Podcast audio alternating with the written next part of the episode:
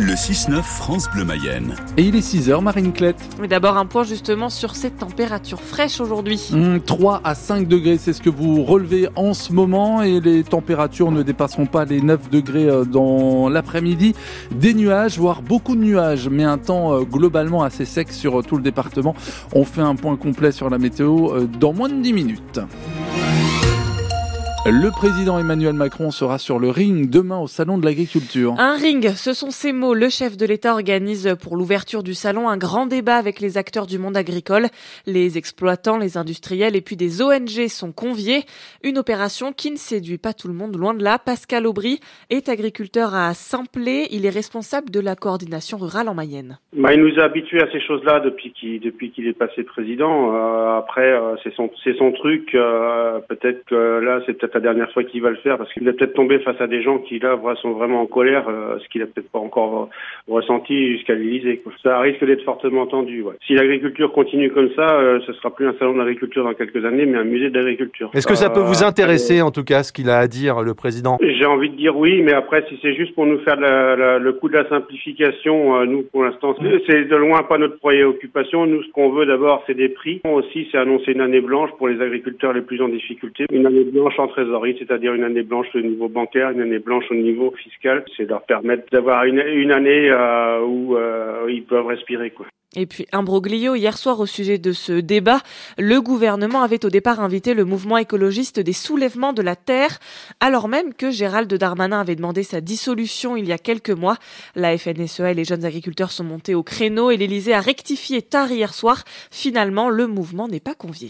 L214, condamné hier par la justice. L'association de défense des animaux doit cesser toute campagne accusant le groupe Le Gaulois de, je cite, manipulation génétique de ses poulets. Récemment, des militants avait collé des autocollants poulets manipulés génétiquement sur des barquettes de volailles dans les rayons.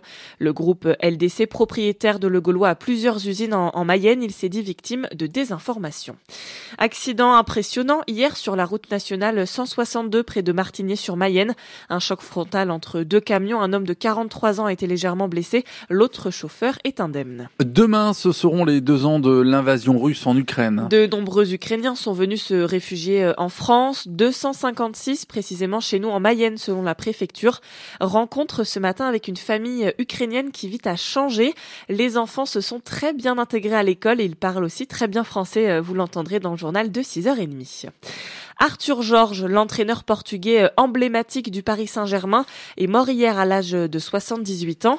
Pour l'épauler à ses côtés, notamment au PSG, il avait choisi Denis Troche, deux hommes qui partageaient beaucoup de choses. Une Coupe de France en 93, le championnat en 94 et puis une moustache très imposante sur leur visage. Denis Troche euh, a ensuite entraîné Laval. Il doit beaucoup à son mentor. Il y avait une confiance euh, hors norme.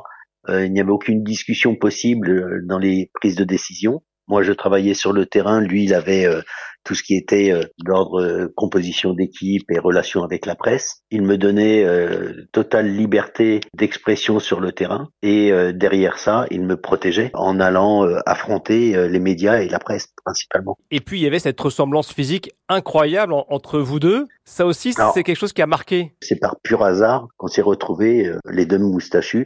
Quand on travaille peut-être avec quelqu'un, on a tendance de copier les mimiques euh, les attitudes, les comportements de façon inconsciente. Hein. Il connaissait le football parfaitement. Donc euh, j'avais euh, à cette époque-là l'envie d'apprendre avant de pouvoir voler mes propres ailes. Et j'ai eu la, grande chance et le privilège de rencontrer et que mon chemin croise celui d'Arthur Georges, qui était le top manager de l'époque. C'était vraiment un monstre. Denis Troche, entraîneur du Stade Lavallois entre 94 et 97, et puis plus récemment entre 2004 et 2007.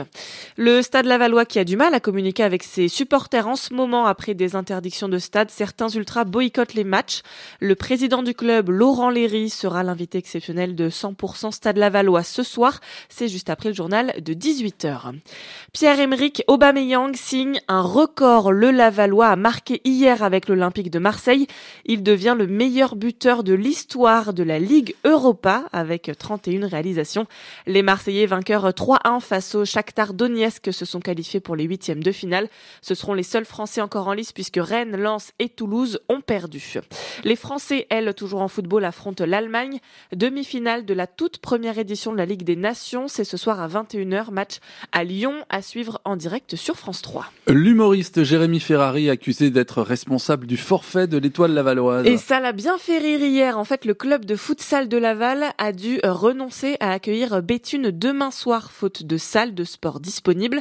À l'espace Mayenne, la salle traditionnelle, il y a le spectacle justement de l'humoriste.